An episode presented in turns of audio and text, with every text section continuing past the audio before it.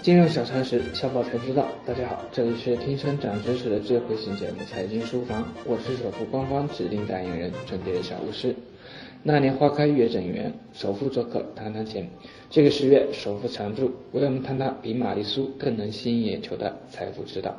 今天我们来谈谈剧中大反派杜明礼的悲剧人生。杜明礼和扎坤在贝勒爷的压迫下做下种种勾当，虽然无奈，但迫于后半生的生活压力。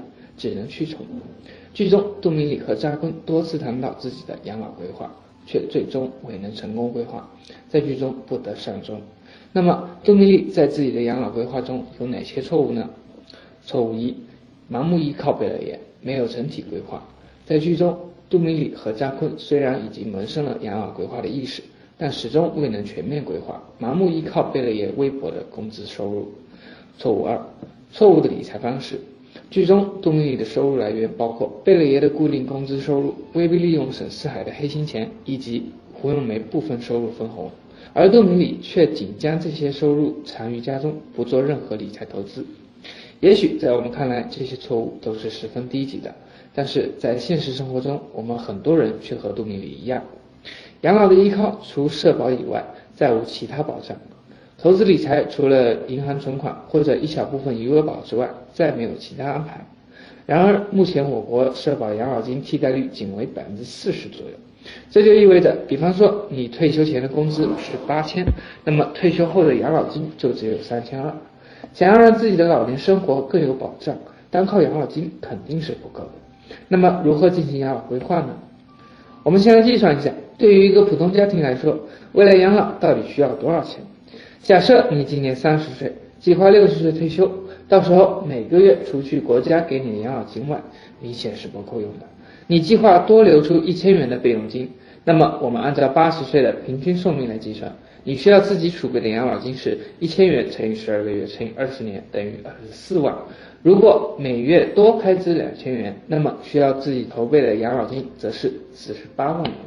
但是在这几十年的时间里，物价水平也绝不会是一成不变的，因此我们还应该考虑一下通货膨胀的问题。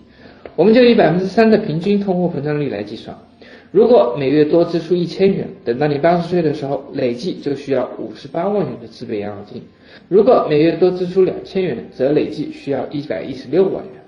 那么在明确了具体开支后，如何积攒这些养老金呢？一、社保养老金保险。每月由企业和个人缴纳一定比例，企业缴纳百分之十，个人缴纳百分之八。等到退休后，就可以领取一定的退休金。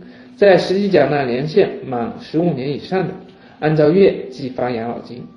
根据最新的养老金计算方法，职工退休时养老金由两部分组成：养老金等于基础养老金加个人账户养老金。基础养老金等于全省上年度在岗职工月平均工资加本人指数化月平均缴费工资除以二乘以缴费年限乘以百分之一。个人账户养老金等于个人账户储存额除以计发月数。二、企业年金保险，个人与企业固定提拨一笔钱用来投资养老金，退休后按照规定方式支付。不过，企业年金只有少数人才能享受到。根据人社部最新公布的数据显示，截至今年上半年，建立企业年金制度的企业总数仅为七万四千八百五十家，参加职工人数为两千一百六十九点四二万人，涉及人员十分稀少。另外，就算公司给你项目企业年金，具体的支取方法也是由公司单方面敲定，比如工作年限的要求、支取额度的限制等。三、商业养老保险。商业养老保险种类较多，我们可以根据自己的实际情况挑选适合的类型。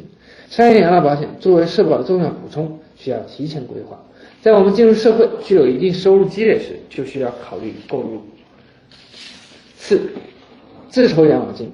自筹退休金主要是积蓄投资，使有限资金发挥更大效能，可以选择市场上合适的投资工具。这就需要我们做好资产配置。合理的将我们的资金投入到银行理财、基金、股票、P2P 等投资类别上，发挥每一笔钱的最大效能。好了，以上就是今天的内容。希望听过节目的小伙伴都可以做好养老规划，即使不靠儿女，也使自己老有所依。我们下期节目再见。即日起，大家可在微信中搜索“金融理财峰会”，加入财经书房后援会，微信实时掌握节目动态。